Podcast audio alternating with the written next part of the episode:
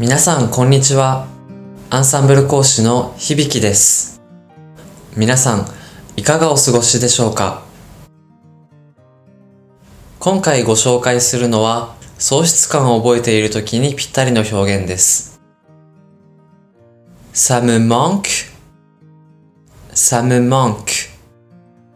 と発音します。これで、私はそれがなくて寂しい、悲しいという意味です。この文では、さは主語で、それという意味ですね。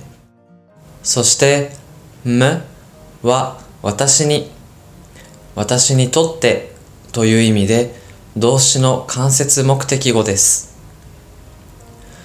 では、動詞の monk はどうでしょう？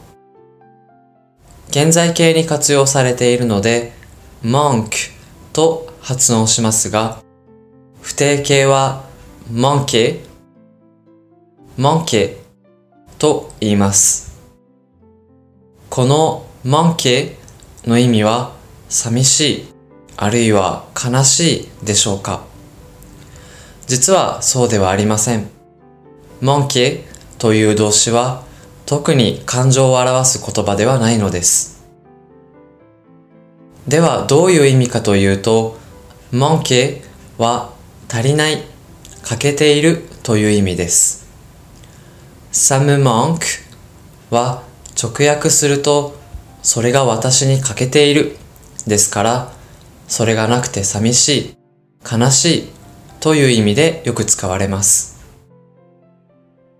ちなみに主語を tu にすると tu me manques?